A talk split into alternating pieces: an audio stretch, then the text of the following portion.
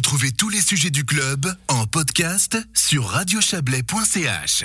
Les journées de la schizophrénie ont commencé samedi et durent jusqu'au 20 mars. Covid oblige impossible d'organiser des rendez-vous en présentiel pour parler de la maladie et surtout de la déstigmatiser. Pas question toutefois de rester les bras ballants comme l'explique, l'explique Pascal Brunner de Synapse Espoir, une association valaisanne d'aide aux proches des personnes atteintes de schizophrénie.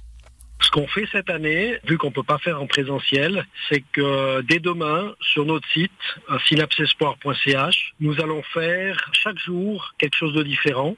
Ça peut être des témoignages, ça peut être de, de l'information sur la maladie ou des liens avec des livres ou des événements qui se passent au niveau mondial, puisque c'est une semaine sur les schizophrénies qui se passe au niveau mondial. Le but, c'est quand même pas mal d'en parler. Le but, c'est la déstigmatisation de la maladie. Souvent, quand un politicien change d'avis, on dit qu'il est schizophrène. C'est plutôt du dédoublement de la personnalité. Ça n'a rien à voir avec la schizophrénie.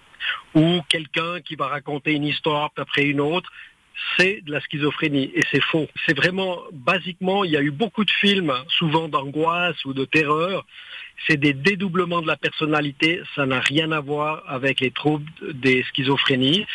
Les gens, ils sont pas plus ou moins dangereux qu'une personne normale. Et ça, c'est très important. Et c'est le plus grand malaise qu'on a aujourd'hui. Il n'y a aucune raison d'avoir peur d'une personne qui souffre de schizophrénie. C'est une maladie qui est quand même méconnue euh, par rapport à d'autres maladies euh, et qu'elle fait un peu peur. Pourquoi? Alors, c'est 1% de la population qui est touchée. Peu importe où il est né, peu importe son éducation, peu importe son niveau social. Et c'est peut-être ça qui fait peur c'est que tout le monde peut être atteint. Le but, c'est aussi de parler pour des gens qui pourraient euh, l'avoir ou sans, sans, le savoir. Est-ce que est-ce que c'est possible aussi? Est-ce qu'il y a des gens qui n'osent pas forcément aller chez le médecin et puis essayer de, de, de, comprendre un petit peu ce qui, ce qui se passe pour eux ou pour un proche même hein? Synapse Espoir est une association de proches pour des personnes qui souffrent de troubles de schizophrénie et de troubles bipolaires. Donc, basiquement, on s'occupe des proches. Et c'est clair qu'après, les malades, euh, ils doivent être pris en charge par, l'institution, par les hôpitaux. Mais nous, on se focalise sur les proches, les proches de personnes qui souffrent de ces maladies. Donc c'est spécifiquement dédié aux, troubles de la schizophrénie. Pour les troubles bipolaires, ça sera le 30 mars. Est-ce que vous arrivez à expliquer en quelques mots euh, ces différences entre bipolaire et schizophrénie? Alors, je vais me focaliser sur les troubles schizophréniques. Les troubles schizophréniques, c'est quelque chose qui arrive à n'importe qui, n'importe quand, plutôt à l'adolescence, entre 15 et 25 ans. Ça peut être plus tard.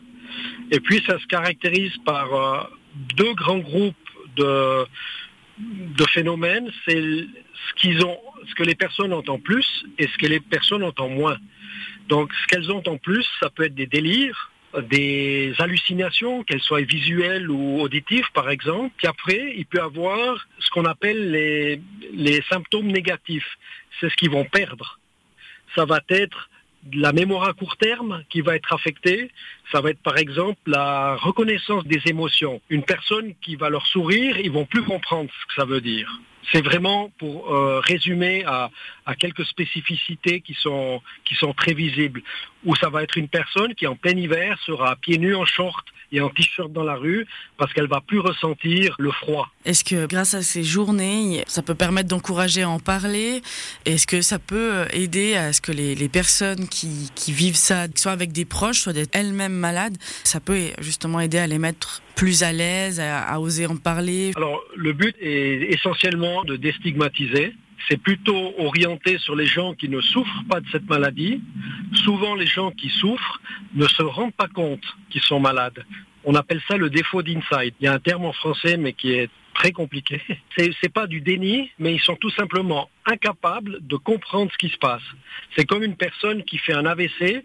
Il y a certaines personnes qui croient qu'ils arrivent encore à marcher elles vont marcher, mais elles vont tomber. C'est vraiment dans cet axe-là. Après, ces journées, elles sont aussi là pour faire comprendre que la maladie, c'est quelque chose, malheureusement, aujourd'hui, on ne sait pas guérir, mais on peut avoir des gens qui se rétablissent. Donc, ils retrouvent une vie plus ou moins normale. Après, pour pouvoir travailler, ça c'est très complexe parce que les gens, ils sont très vite fatigués. Donc, de retrouver un travail dit normal, c'est très rare. Voilà, Pascal Brunner répondait à Valérie Blom. Toutes les informations sur ces journées de la schizophrénie sur www.synapsespoir.ch.